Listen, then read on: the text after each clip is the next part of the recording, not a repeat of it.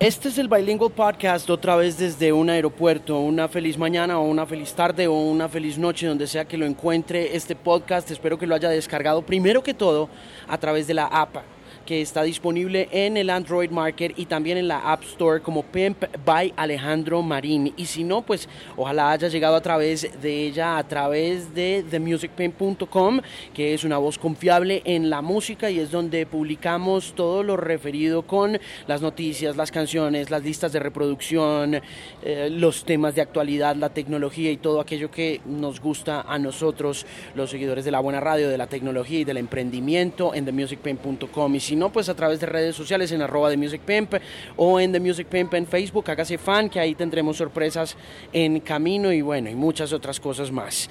Esta edición del Bilingual Podcast llega a usted con el patrocinio de Pinacourt. Si usted está buscando un outfit para este mes de junio que va terminando o el mes de julio que se avecina, quiero invitarlo a que visite un portal súper interesante llamado Pina Court, ropa muy cool a unos precios increíbles. Aventúrese a probarlos y compre un par de artículos y me cuenta. La verdad, creo que va a quedar gratamente sorprendido. La experiencia va a ser bastante buena. Todo llega como debe ser e increíblemente rápido. Y aunque estén en Estados Unidos, usted se va a sentir comprando en Colombia. La ponen demasiado fácil, así que la invitación desde el Bilingual Podcast es como siempre a que exploren el portal y aprovechen las ofertas. El sitio es www.pinacord.com. Vamos a arrancar con el podcast en esta edición de hoy nuevamente desde un aeropuerto. ¿Qué es un podcast? un, podcast? es una transmisión digital de radio. Dicha transmisión se puede bajar a su dispositivo móvil, a su teléfono celular, a su iPad o a su tablet. Este es el Bilingual Podcast con Alejandro Marín.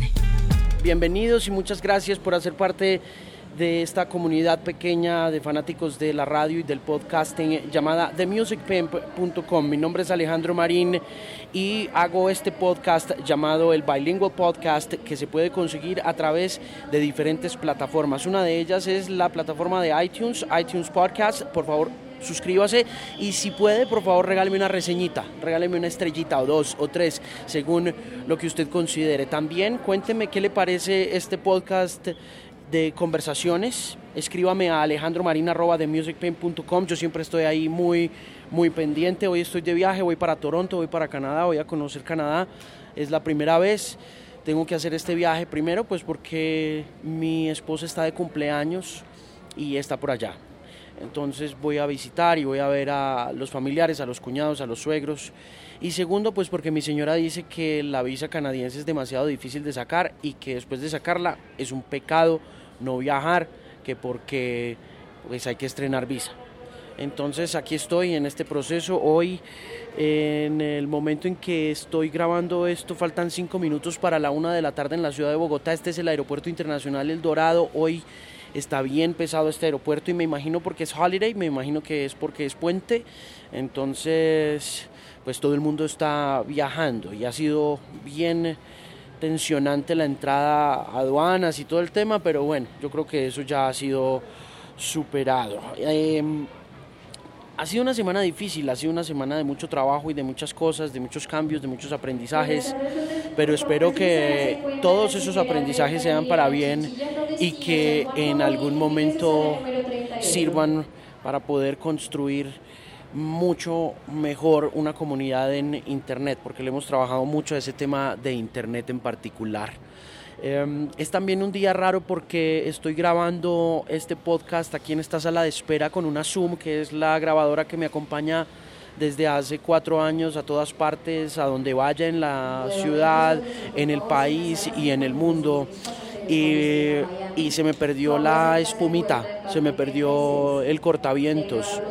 Y mm, algo pasa con esta grabadora y es que esta grabadora constantemente está buscando embolatarse, siempre está buscando perderse. Y yo no sé por qué, no sé por qué vuelve y aparece. Pero se me ha quedado en muchas partes, en muchos lugares del mundo. La primera vez que se me embolató fue en un festival Storyland en Cartagena y volvió y apareció la condenada. Y la otra vez se me desapareció en un viaje de Bogotá a Los Ángeles y volvió y apareció también. Y esta vez estaba revisando pues que la tenía aquí en el maletín para poder sentarme a grabar el tema, pero me encontré con que le faltaba un pedacito, que le falta es la espumita, el cortaviento. Entonces, muy probablemente usted escuche muy pronunciada la P en esta edición del Bilingual Podcast porque no está la espumita. Es extraño para algunos de nosotros cuando se nos pierde un pedacito de una cosa, ¿no? Como que si a uno se le pierde una cosa completa, pues hay una frustración muy grande acompañada como de cierta tristeza y no es que esto sea materialismo ni nada de eso, sino que simplemente pues uno trabaja muy duro por conseguir las cosas que uno quiere. Y mm, cuando pues se le pierde a uno una cosa o se la roban, pues hay un nivel muy grande de frustración acompañado como de un vacío ahí en el pecho, como, no sé, e, e, es, es una sensación bien harta, como decimos los colombianos, es una, es una sensación complicada. Pero mm, fíjese que no sé si es más eh, promotor de la neurosis diaria de una persona que se encuentre uno con un aparatico y que al aparatico le falte una cosa, un botoncito o, a un vestido, cuando a un vestido le falta un botón, igual uno no se siente muy cómodo de, ponerse el vestido porque no es lo mismo que ponérselo con el botón. Y lo mismo me está pasando mientras estoy grabando este podcast, que em, pues no tengo el cortavientos, no tengo la espumita y me hace falta la puta espuma. Quiero tener la puta espuma en el berraco micrófono de la grabadora, porque siento que primero pues que no suena igual y segundo pues que la espuma no está y que le hace falta. Entonces, si no encuentro la espuma, ya empecé a averiguar con todos los amigos y con mi hermana Catalina y con mi hermana Laura, que seguramente lo dejé en la ciudad de Pereira la semana pasada que estuve de viaje, seguramente lo dejé allá. Entonces ya empecé a averiguar dónde está la puta espuma de la, de la grabadora. Y pues espero encontrarla. Y si no, pues imagínense, voy a llegar a Canadá a buscar una espuma porque necesito ponerle una espuma a esta grabadora porque no se ve igual y no se siente igual. Pero pues es una reflexión ahí como medio neurótica de, de las cosas que extrañamos de manera, de manera profunda, pero también insulsa a, diario. En fin, mi invitado de hoy en el Bilingual Podcast son una banda uruguaya. Son una banda uruguaya independiente que comenzaron su carrera en 1994 y esta semana, yo creo que mañana 25 de junio, van a cumplir 20, 23 años de haberse juntado.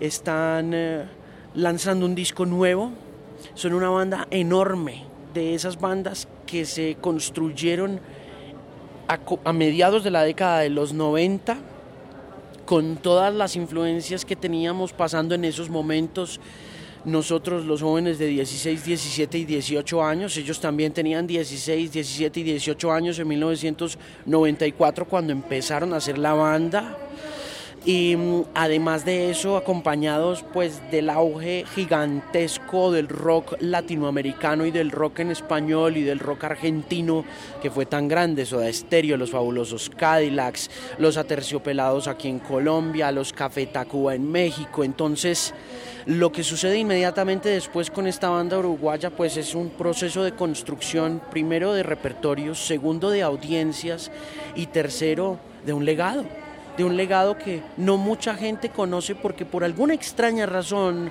se han mantenido en eh, una especie de underground. Pero muy agradecido porque si usted va y visita el fanpage de ellos, tienen más de 2 millones de fans. Y son una de las bandas más exitosas y más profesionales para tocar en vivo en estos momentos. Y si uno habla con un fan de no te va a gustar, ese fan le va a decir a uno que no hay una experiencia más chévere en América Latina en estos momentos que es ver a este grupo de capos haciendo un toque en vivo. Y, y, mueven y conmueven a la gente con discos y ahora están lanzando un nuevo álbum que se llama suenan las alarmas y el disco está grabado en Nueva York, en Argentina y creo que en Uruguay, puedo estar equivocado, pero creo que es en esas tres partes del mundo donde está grabado, con el apoyo de un hombre que estuvo muy cerca Gustavo Cerati durante la grabación del álbum Fuerza Natural, Héctor Castillo. Entonces, pues fue un gusto sentarme con ellos, primero que todo oír el disco, está precioso el disco, debo decirlo, está increíble, hay unas colaboraciones maravillosas de mujeres y hay un eh, interés muy chévere del cantante Emiliano por explorar un poco lo que está pasando en la actualidad, pero también mirar hacia atrás. Entonces, pues esta fue una conversación que tuve hace un par de semanas con Emiliano y con Denis, que fueron los que estuvieron de gira por Bogotá presentando Suenan las Alarmas y ellos van a estar en el Festival Cosquín Rock muy pronto en Bogotá y estoy seguro pues que si usted es fan de No Te Va a Gustar, pues va a disfrutar la conversación. Y si no conoce a los No Te Va a Gustar como yo no los conocía, creo que va a ser una puerta muy chévere para que se anime, busquen su Spotify, busquen su Deezer, los busquen en las tiendas de discos, como suenan las alarmas, porque en realidad si hay un legado vivo del rock latinoamericano en estos momentos, ese legado lo tiene muy bien eh, conservado y muy aceitadito, no te va a gustar de Uruguay para el mundo. Entonces, mi invitado especial o mis invitados especiales al Bilingual Podcast de hoy, antes de subirme a este vuelo para Toronto, son Emiliano y Denis. No te va a gustar. En el Bilingual Podcast, una conversación interesante.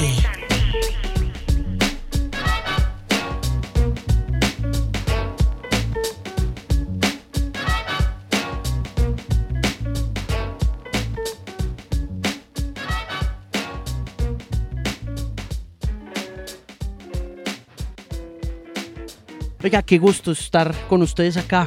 Es un placer conocerlos. Muchas gracias, igualmente. Para nosotros también. ¿Cómo van las cosas? Y la verdad que muy bien, muy bien. Cuando, cuando se edita un disco, eh, generalmente es un momento de, de- de ansiedad y de, y de alegría en sí mismo.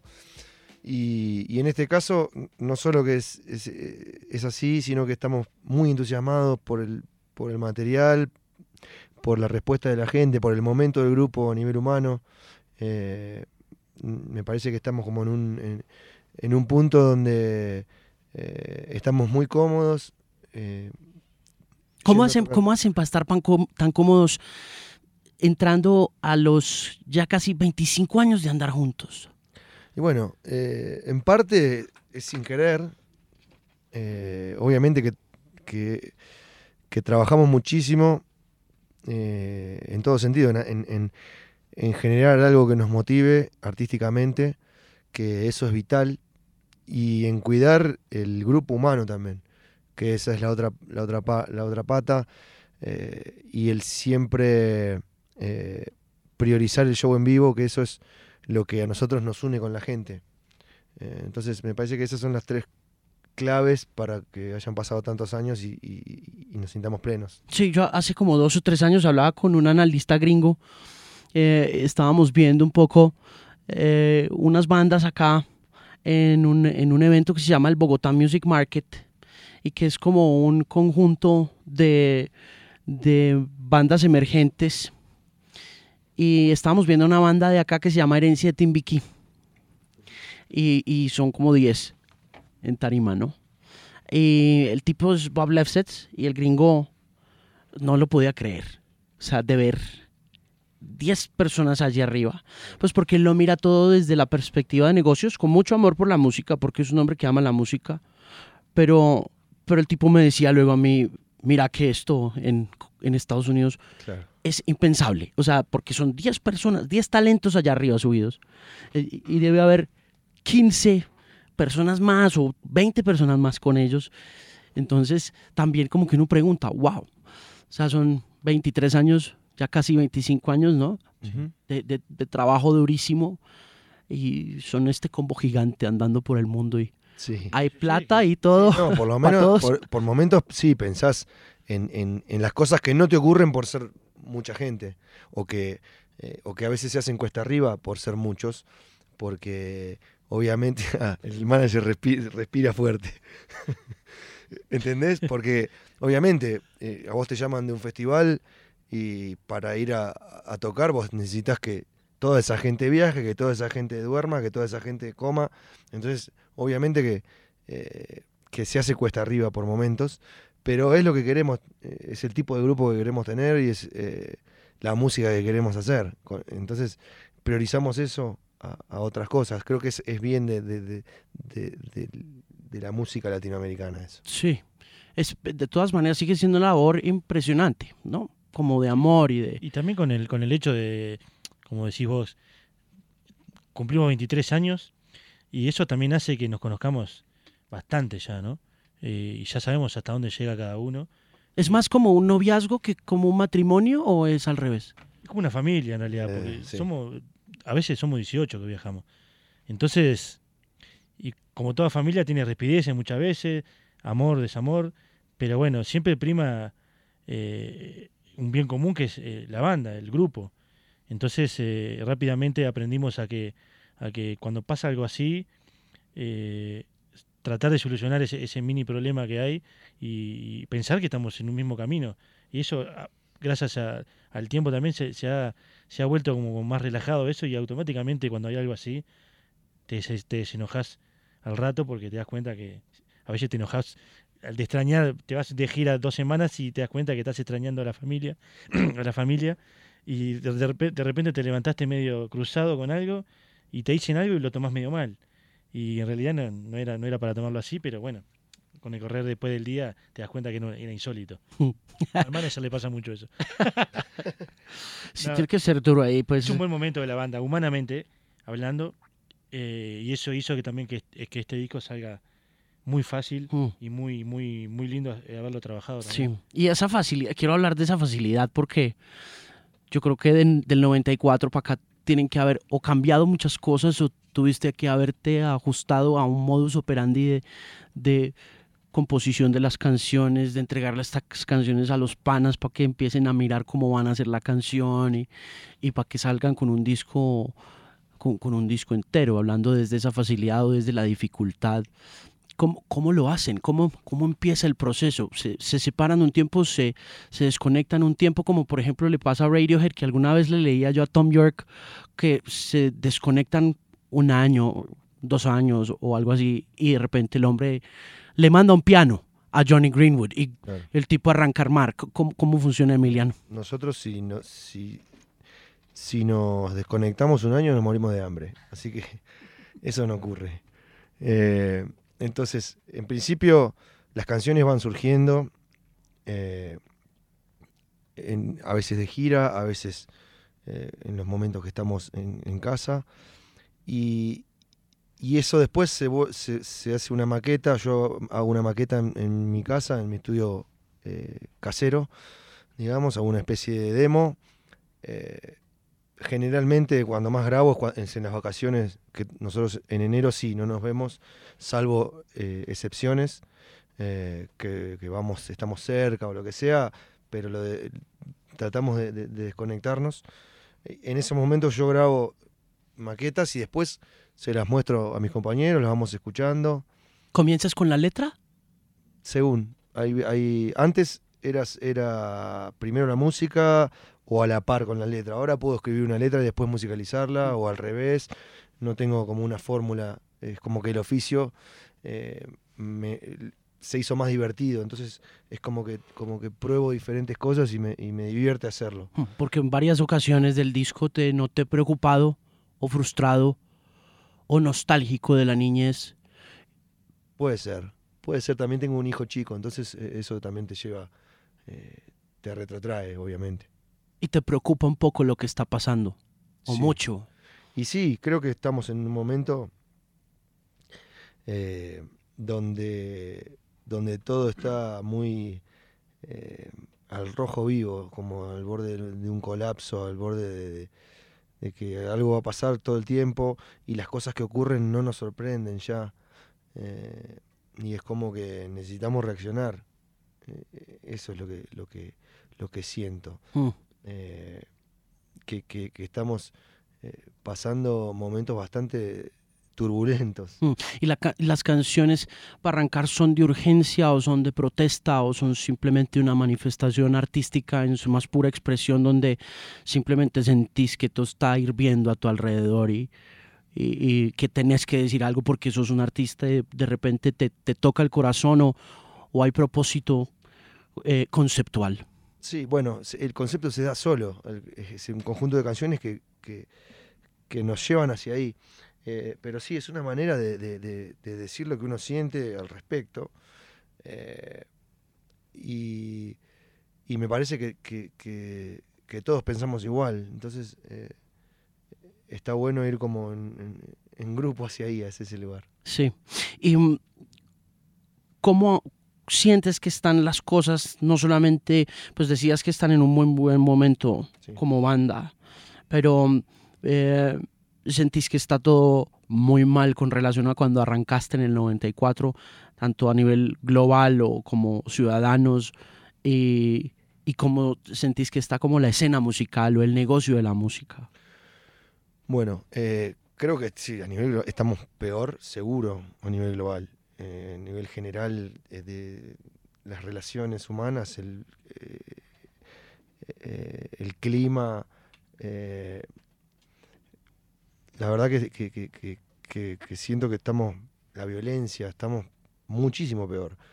Hay cosas que mejoraron, obviamente, que fueron, po- que- que- que- porque también hay que darse cuenta de eso desde la alimentación de la gente, el, el- no fumar en todos lados, la conciencia de hacer deporte que tiene la gente, eso, eso fue cambiando, la, la manera de escuchar música, el no depender de un sello discográfico para grabar un disco, que la gente te pueda escuchar de otras formas también, la democratización de la música. Mm. Eh, más allá de que al músico lo perjudique eso, Mm. a la larga. ¿Los ha perjudicado alguna vez eso? Mira, en realidad nosotros nunca vivimos de la venta de discos, vivimos de tocar en vivo. Sí, la venta de discos, al ser nosotros una banda independiente en ese sentido, que somos dueños de nuestro máster, de nuestros masters, nosotros invertimos en el disco siguiente. Entonces, eh, la venta de un disco hace que se pague a sí mismo. Entonces, Claro. eh, pero nunca vivimos de eso, siempre vivimos de, de- de- de los shows, digamos. ¿Y por qué grabar entonces un disco entero?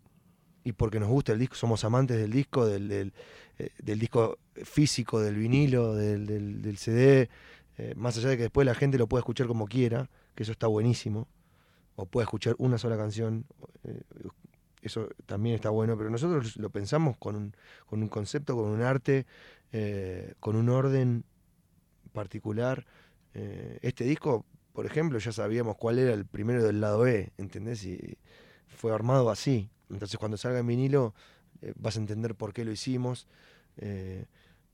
o no. O sea, Claro. Pero, pero nosotros somos amantes del disco físico, pero también sabemos todo lo que nos da las plataformas digitales. Claro. Cuando arrancaron en los 90, em, desde un principio supieron eso, que iban a hacer una banda en vivo y que el disco no iba a ser prioritario en su sostenimiento. No, no No, no, justo la la década del 90 me parece que fue el, el- el formato CD, fue eh, cuando explotó, principio de los 90, fin, fin de los 80, principio de los 90 en realidad, pero el- a mediados de los 90 el disco físico se vendía, vos veías que cualquier artista vendía millones de discos, bueno, los más grandes, y cualquier otro artista eh, vendía miles de discos. Hoy es cada vez más complicado eso. Hoy, imagínate que nosotros, siendo amantes de esto, el, el viernes pasado salió el disco, ah, bueno, hace dos viernes salió el disco eh, digitalmente para todo el mundo. Sí. El, primero que salió, mismo para Uruguay. Eh, te das cuenta que llega un, llegó un punto que nos, tenemos, nos tuvimos que adaptar a esa, a esa nueva plataforma, a esa nueva forma de, de escuchar la música, porque si no quedas atrás también. Nosotros cuando empezamos no existía la Claro. música comprimida. Eh, no, no imaginamos nada. Disman, que- estábamos en la época del Disman. no imaginamos nada de lo que vino después. Hmm. Eh, La verdad que vi- vivimos tantos cambios. Sí, pues estaban, eh, como que yo me los imagino arrancando y yo digo, bueno, es que ustedes empezaron en el 94, que es como un momento así estrepitoso y, a- y- y abundante en, en- en creatividad Sí. para la música latina, ¿no? Bueno, en, en- sí, en Latinoamérica, en, en esa época, eh, había muchísimas bandas que explotaban. Sí, o sea, era aire. enorme y tenías MTV que pues de alguna manera te ayudaba Sí, o sí, no sé. Bueno, en, TV, en, la época que era una plataforma muy importante de, música con, junto, Era de junto música. video, claro, Cuando ponían videos. Exactamente. Sí. Ayudó mucho a eso. Pero, pero, pero mira que revisando un poco la, la historia, decía, ok, los No Te Va a Gustar arrancaron en este momento de los 90 donde había tantas cosas pasando y, y aún así todo lo que ustedes hicieron es completamente distinto a lo que estaban haciendo las bandas de ese momento, independientemente de influencias o, de, o, de, o del espíritu musical que los llenaba, pero como que uno dice, este camino arrancó por otro lado y por eso pregunto lo de los formatos. Lo que pasa que para nosotros, más allá de que eh, el negocio fuera el disco en ese momento, nosotros estábamos en Uruguay. O sea, entonces eh, ni siquiera estaba en los planes el poder vivir de la música. ¿Entendés? Entonces, eh, mucho menos de vender discos, porque Uruguay es un país muy pequeño con un mercado muy pequeño. Entonces, todo fue, los sueños fueron eh, eh, a, corto y mediano plazo y las metas eh, a las que podíamos llegar, aspirar. eh, entonces no pensábamos en todo eso, lo veíamos muy lejano. eh, muchísimo más vivir de la venta de discos como si ocurría en otros lugares. ¿Cuánta gente hay en Uruguay? Tres millones y pico, ¿no? Medio, más o menos. Wow. Nada, Hay casi Nada. un millón afuera, ¿no? Wow. un poco más. Más de un millón Sí. afuera. Sí, sí, hubo un momento que se fue mucha gente. Y, ¿Por qué bueno, se fueron? Varios momentos. Se fueron durante la última dictadura mucha gente en, en- en los 70, eh, fines de los 70. Eh, se fue muchísima gente en el principio de los 2000 con una crisis socioeconómica brutal. Eh, Mucha gente joven en, es- en esa segunda parte. Claro. Mucha gente joven. y, ¿Y esa crisis fue por qué? porque, porque lo decían. Se ¿no? robaron la plata, Básicamente por lo pero tuvo algo que ver como también con lo que pasó en Argentina, como un, cole- coletazo. ¿o Fue a la par, sí, al lado y a ser tan chico, lo que le pasa a Argentina y a Brasil, eh, más que nada socialmente, económica, eh, económica y socialmente hablando, siempre repercute, a Uruguay le repercute de alguna forma, porque es como que siempre estamos ahí al lado y, de- de- dependemos de, también de muchas, muchas cosas de ahí. Mm. ¿Y en qué momento profesionalmente sientes, Emiliano, y sienten ustedes que esta vaina se va a volver pro? ¿En qué momento dicen, ok, esto ya no es un juego? Eh, bueno, en realidad, en principio, cuando dejamos de vivir con nuestros padres, básicamente, ahí tenemos que, no sé si, no, no sé si la palabra es esto se volvió pro, sino que hay que hacer algo para seguir sobreviviendo con esto. Hicimos todos los esfuerzos para irnos, a- para salir de Uruguay y tocar en Argentina, por ejemplo. Mm. Eh, cuando te digo todos los esfuerzos es que la plata que juntábamos eh, de tocar ya para bastante gente en Uruguay iba para ahí. Y hacíamos fiestas privadas, cosas que no nos gustan hacer, cumpleaños de 15, algún casamiento, ¿entendés? Que era, era lo hacíamos sin ganas, pero sabiendo que, que ese dinero estaba lo íbamos a invertir en pasajes y en estadía en Argentina, que nosotros nos teníamos fe que si podíamos mostrar la música y tocar en vivo, íbamos a convencer a la gente. Mm. ¿Y, cómo, y, cómo. ¿Y cómo manejaban la plata en aquel entonces? Eh, bueno, cobrábamos lo que necesitáramos para sobrevivir y el resto se invertía. Mm. ¿En qué lo invertían? Eh, en ensayo, Mm. en, en nuestros discos y en financiar las, las salidas a Argentina. Sí, el, reper- el repertorio inicial, ¿cuántas canciones eran? ¿En qué momento? En el momento 90, 96, 97, por ahí. Bueno, ahí, ahí, ahí es cuando nosotros dejamos de tocar temas ajenos y empezamos a componer. Eh, entonces, teníamos un repertorio bastante extenso de, de- de canciones que no eran nuestras, canciones que sí lo eran y que después no llegaron al- a, a disco y canciones que terminaron finalmente entrando eh, en los discos. Entonces ahí empieza como una, una parte bastante prolífica de, de- de- de- de- de- que- donde estábamos todo el tiempo haciendo canciones, canciones, canciones, canciones, este, y, y muchas de ellas quedaron en los discos. Sí. Y empiezan a hacerse famosos por el vivo. Sí, sí, sí. sí. Sí, sí, el boca a boca. En Uruguay, nada el boca a boca. Y en Buenos Aires también. Claro, el, el- vos hay una banda que se llama No Te Va a Gustar, que está sonando y, te- y se va sumando cada vez más gente y así empezamos con, con 30 personas, que 20 eran amigos de él en Mm. Buenos Aires, esa primera vez, esa cruzada en 2001, y después empezamos como, como de repente nos escuchó un- un- una persona en una radio muy importante, escuchó una canción en 2003, 2004, y, y a él le gustó mucho y no- nos, nos empezó como, como a, a- a dar bola a él, y te- que tenía mucha difusión. eh, ¿Quién, bueno, estuvo, ¿Quién fue? ¿Pergolini? Mario, Mario, sí. Pergolini, claro. Con el vacío. Claro, le gustó mucho, lo sintió muy personal a la canción, se identificó y nos dio muy, muy para adelante. Incluso llegamos a presentar algún disco en su radio, hacer como un showcase case para su radio y, y, y bueno, después se fue sumando cada vez más gente y, la, y, el, y el tema de, de, ir a tocar también, ¿no? Porque si bien nos costaba mucho, nos costó mucho eh, empezar a ir a tocar, bueno, hacíamos eso, hacíamos las fiestas y esa plata era destinada para poder cruzar Argentina, que era mucha porque nosotros siempre fuimos muchos músicos y muchos técnicos, entonces cada, cada cruzada argentina a nosotros nos costaba muchísimo. Claro. Entonces cada vez que íbamos teníamos que aprovechar al máximo y tocar donde, donde fuese, como sea, y, y, y cada vez más. Y Hmm. mostrar y mostrar y mostrar y hasta que en un momento empezamos a ver como una luz que iba más gente, más gente y, y por suerte eh, pudimos como salir a flote en un momento. Eh, hubo un problema grande en Argentina con un- una tragedia. Que justo ¿Lo de Cromañón? Sí, justo nosotros estábamos en una, en una línea de gente que, que estábamos como eh, respirando, de, de- de- saliendo con- para arriba de, de, de- under, ¿no? Las bandas que se quedaron ahí abajo de eso, después, antes, después de esa tragedia, como que les costó muchísimo más trascender. No, porque no encontraron dónde Claro. tocar. Se, se, O sea, cuando, todos los cuando lugares. se quema Cromañón, ¿se cierra el negocio se, del cierra- se cierran todos los lugares, de, casi todos los lugares de men- para menos de 500 personas. Claro. Eh, se hace bastante difícil tocar, salvo en lugares que ya tenían cierto nombre, como obras o como... Entonces nosotros ya estábamos, habíamos pasado justo ese límite de, de- de- de- de- ¿Ya están tocando para cuánta gente? y para mil y pico. Ok, Claro, alguna presentación especial mil y pico, después bolichitos chiquitos entre 500 y 1000. ok. Entonces, justito llegamos en ese momento y pudimos como zafar de eso, de eso también. ¿En qué momento sentís que, sa- que sales del under?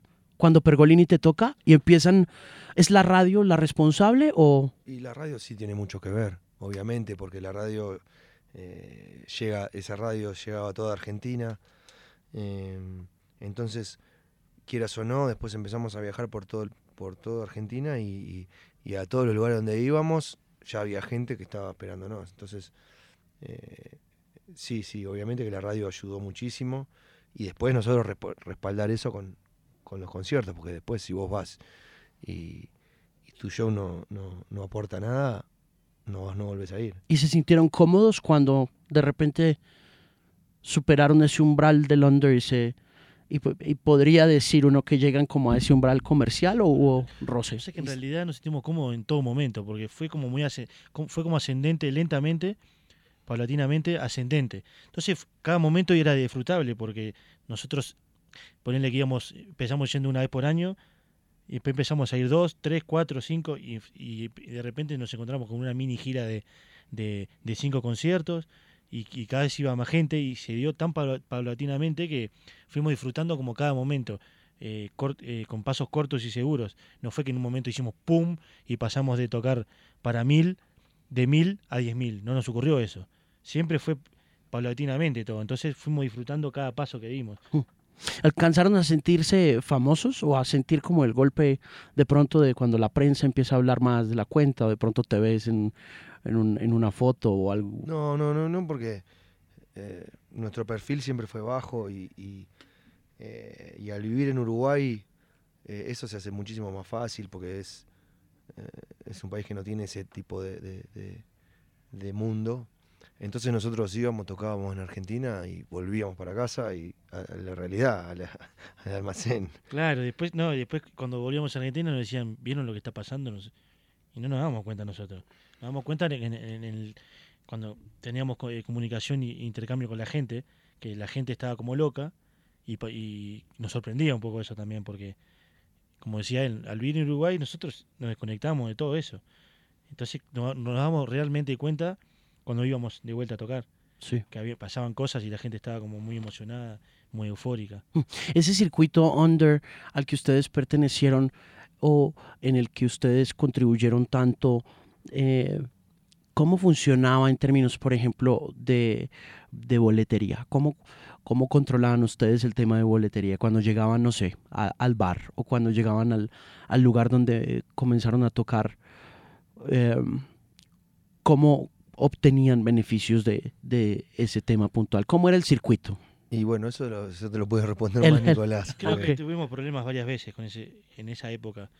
Que no, no, no, o sea, Si lo pregunto, ¿sabes por qué? Porque es que me parece que lo que les decía al principio es, excepcional el trabajo que han hecho y, y, mm, creo que muchas bandas que puedan oír esta conversación eh, y que los conozcan y que los, y que los tengan como referente musical o artístico sienten que lo que dice Denis puede resultar sorprendente en el sentido de que eh, esto no sucedió por combustión espontánea. Claro. Entonces, esto es un trabajo sí. largo. Y tenés que tener la gente que te, que te que te represente o que vaya a pelear por vos, tiene que tener, sentir la banda, digamos. Y, y- e ir y, y pelear por el grupo como, como el grupo pelea arriba del escenario.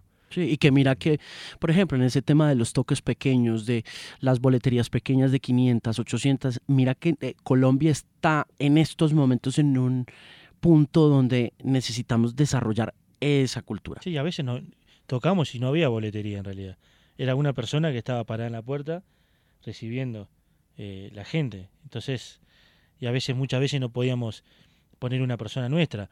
Poníamos una persona controlando. En realidad, o sea, es difícil. eh, En esos momentos, cuando no tenés los medios, es difícil. Pero bueno, te vas haciendo en realidad y vas aprendiendo también con esas cosas eh, malas a veces que te pasan. Eh, vas aprendiendo y después te vas, te vas dando cuenta más de las cosas y, y vas creciendo también. Sí, claro, y que, va, que, que pasa una década también, que me parece importante, que, que pasa una década y, y tenés por fin mil entradas o, o más de mil entradas. ¿no? Que aquí, como que todavía, ni siquiera acá, creo que en muchos lados del mundo también el rock o el rockero padece de eso, de, de soñar con ser famoso de la noche a la mañana. No, pero Al rockero no le pasa eso, me parece. A otro- a sueña otro- a otros mucho. estilos sí, Bueno, pero no Pero sé, mirá que sueña mucho. no, debe haber un montón de gente que sueña con eso y que quiere que le pase eso, sí, que en realidad pero no, que no le va a ocurrir. no lo terminás conociendo porque no, no sale a flote, pero yo creo a que se disfruta más, se disfruta más, No, amiguito rockero, tienes que hacer todo un camino. claro. Sí, hacer el pues, camino, eh, hacer, es, es disfrutable. Eh, mirar para atrás, poder mirar para atrás y, y darte cuenta de que hiciste un camino muy largo, de veinte y pico de años, eh, que te pasaron millones de cosas buenas, otras cosas malas también, y que todo eso te hace hoy en día estar en donde estás y estar fuerte. Eh, humanamente dentro de, de un grupo es- te hace estar fuerte y eso me parece que, que augura futuro. también. Sí. ¿La piratería los afectó? Ey, sí, como a todo el mundo. Eh, al ser nosotros los eh, productores fonográficos, digamos, eh, por supuesto que, eh, en algún punto hace que, nosotros lleguemos a recuperar la plata invertida en un disco de forma mucho más lenta, pero a su vez también hizo que, que más gente nos conociera.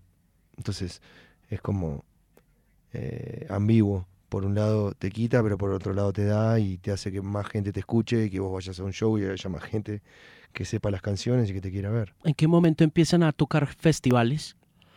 No, sí, desde siempre. Siempre intentamos tocar en festivales. Obviamente que en cada lugar empezamos tocando a las 3 de la tarde y fuimos bajando a medida que la gente nos iba conociendo.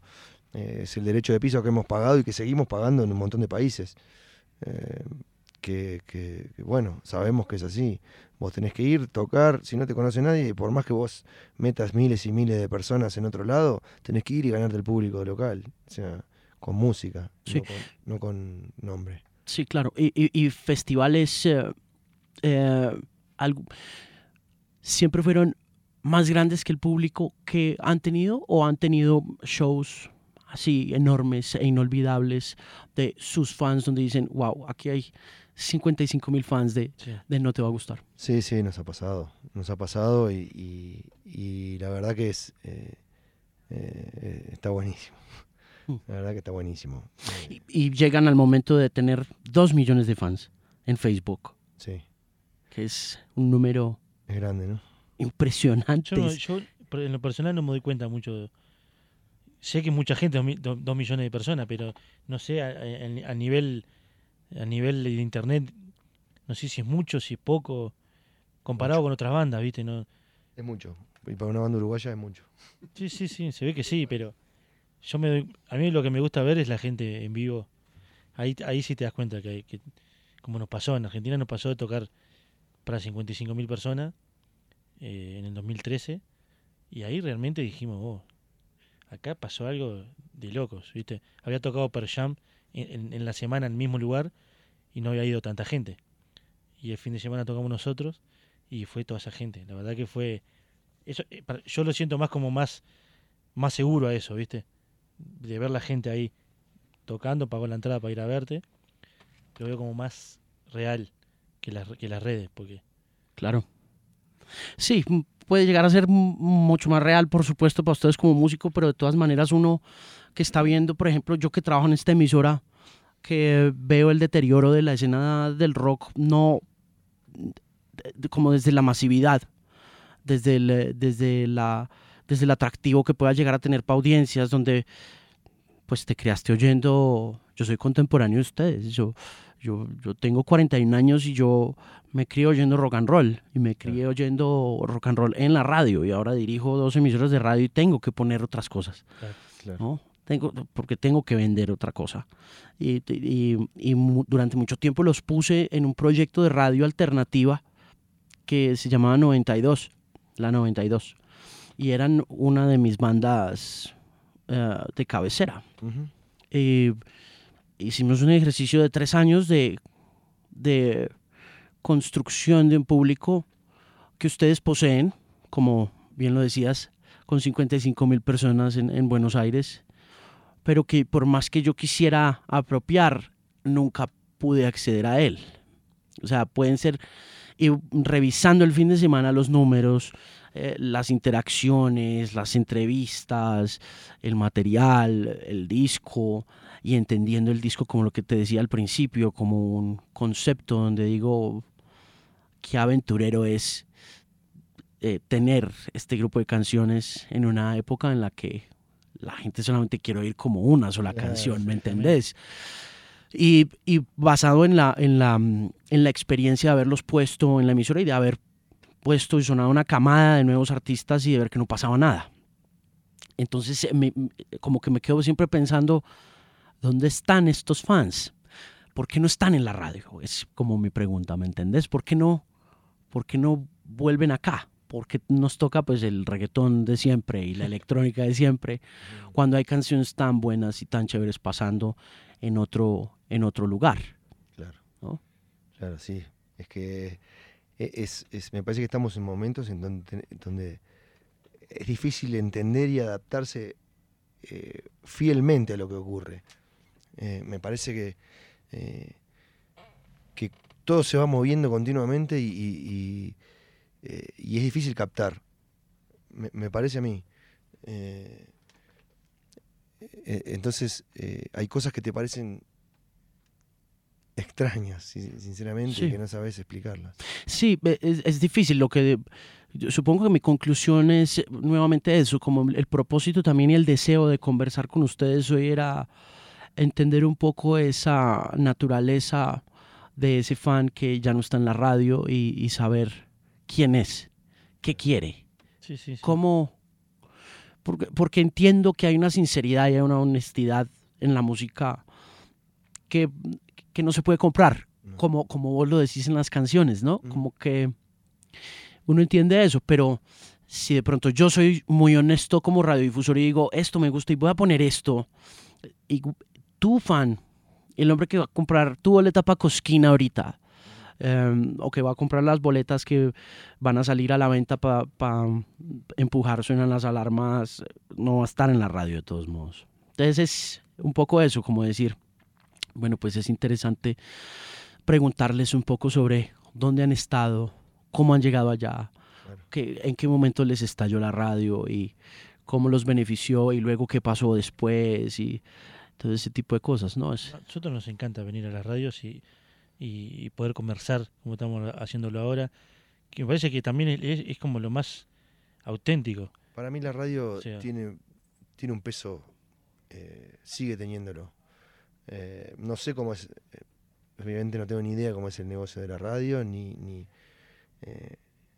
ni nada de eso, pero creo que eh, la muerte de la radio eh, eh, es un augurio de hace bastante tiempo y eso no, ocurre porque sigue teniendo un peso gigante, más allá de que la gente puede escuchar la música como quiere hoy en día, pero sigue teniendo eso de, ir escuchando radio y, y- y- y que te aparezca una canción que te gusta y por más que vos la tengas en, en tu teléfono o lo que sea, la dejás, subís y, le- y prestás atención ahí. Es, es- es rarísimo el poder que tiene.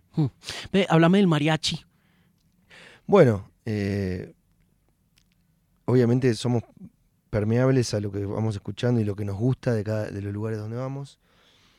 Y estando en, en Las Vegas, conocimos un grupo de mariachi femenino. Mm. Estábamos en un evento donde había que tocar un, un cover y nosotros tocamos eh, un tema de Soda Stereo y de repente suben un grupo de, mujeres vestidas de mariachi y tocan Camas You Are de Nirvana en una versión increíble. Eh, y bueno, nos partieron la cabeza, se llaman Flor de Toloache y quedamos en contacto. Y más adelante les enviamos una canción que, Eso fue Los Villanos. sí, Sí. que en principio era una canción folk, eh, o, o entre folk y punk, y terminó siendo como una ranchera rock con el apoyo de ellas y, y- y- y des- desarrollaron un arreglo mariachi eh, que está perfecto para- y las voces también, la verdad que son muy talentosas. ¿Y esa la grabaron dónde? Nosotros grabamos en, en- en Argentina en realidad eh, O sea, todo lo grabaron en Argentina y que- ellas grabaron en el estudio de Héctor en, en Nueva York. Sí. Esa canción, ¿no? El disco está grabado en Uruguay, en Argentina, y mezclado en Nueva York. ¿Cuánto más o menos se demoraron haciéndolo? Y mirá, empezamos el año pasado porque grabamos tres canciones eh, y seguimos en febrero de este año un par de meses más, dos o tres meses más. ¿Por qué buscaron a Castillo, más allá pues de las credenciales y todos son amigos? No, en principio, bueno, por el sonido de los discos de Cerati, porque Nico se lo encontró en un, en un festival y se pusieron a hablar, entonces era una de las opciones. Y bueno, una vez que nos juntamos con él, en principio iban a- íbamos a sacar do- dos canciones nada más así de forma aislada, como, como para esperar a la grabación del disco, porque se nos había agrandado el mundo y, y- y t- estábamos atrasados con el disco anterior de llegar a todas las ciudades. Entonces íbamos a sacar dos canciones para, la- para, para matar la ansiedad. Lo elegimos a él para esas dos canciones y nos dimos cuenta que, que- que cuadraba perfectamente su forma de trabajo con la nuestra, su personalidad, la empatía musical que generó Hmm. eh, y que nos, él nos podía dar ese, ese sonido nuevo que nosotros estábamos buscando. Mm, ¿Qué buscan en, en un personaje así, ajeno a, a el trabajo de la banda que buscas puntualmente? y que nos cambie, que nos lleve a otro lugar, que nos potencie obviamente porque es el trabajo del productor, pero que nos dé un- una vuelta de rosca que nos ponga en otro lugar eh, que donde, donde estábamos, que nos, eh, que nos saque de ahí y que, que nos refresque, porque esa es la, es la idea, el cambio constante, porque para que sea dinámico y para que nos motive algo nuevo. ¿Habían trabajado con chicas antes? Bueno, tenemos, tuvimos, eh, obviamente, saxofonista del primer disco, es, es una chica, venezolana también. Este, y después sí hemos hecho, managers, había, hemos, hemos tenido dos managers eh, femeninas. las mejores managers hasta el día de hoy. y, mu- y- y mujeres, pero mujeres cantantes y como lo que pasa en el disco. Eh, no tantas como, como en este. En este eh, están la- las, las Flores de Toloache, pero, y también está Samantha Navarro y está M, Emprendido Fuego.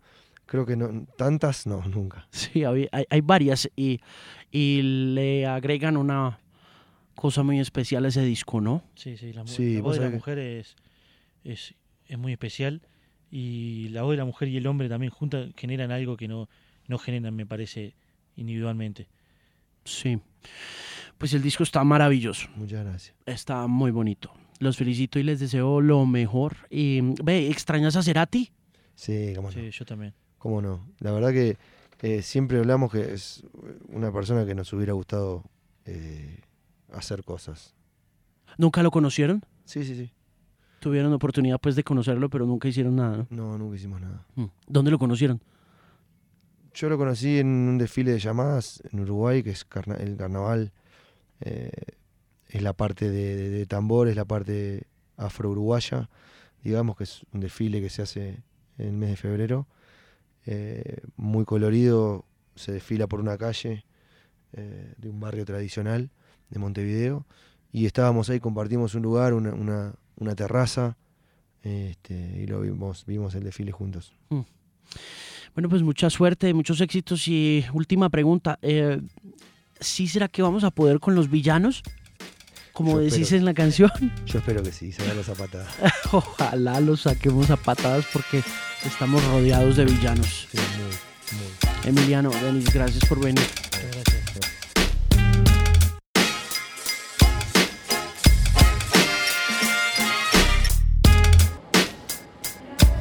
Esto ha sido todo por esta edición del Bilingual Podcast. Muchas gracias por hacer parte de esta nación de oyentes. Recuerde, la aplicación está disponible gratuitamente para que la descargue y reciba actualizaciones de este podcast en su teléfono celular. No le gasta mucha energía, no le gasta muchos datos, no le gasta mucho tiempo tampoco.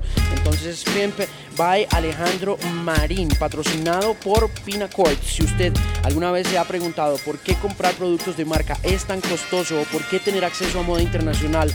Es tan complejo, pinacord.com es un portal en línea que ofrece productos excepcionales, los que usted tanto desea con descuentos de hasta 80% de descuento. Puede comprar desde su casa en su dispositivo favorito y Pinacord le va a entregar su orden en cualquier parte de Colombia. Garantizan una experiencia agradable, segura, rápida y económica y le va a encantar. Así que visítelos www.pinacord.com. En la próxima emisión del Bilingual Podcast, un par de entrevistas que tenía guardadas hace unos meses, pero creo que es el momento eh, para presentarlas. Una de ellas con una de las figuras más importantes de la música electrónica y uno de los padrinos del eh, gran Avicii, quien se retiró el año pasado por razones de salud y pues por un montón de cosas que nos quedamos especulando, pero por eso lo llamé, para hablar con él y entender un poco hacia dónde va la música electrónica en la actualidad y sobre todo desde la perspectiva comercial. Layback Luke va a estar en el Bilingual Podcast de la próxima emisión y también el hombre que demandó a Spotify,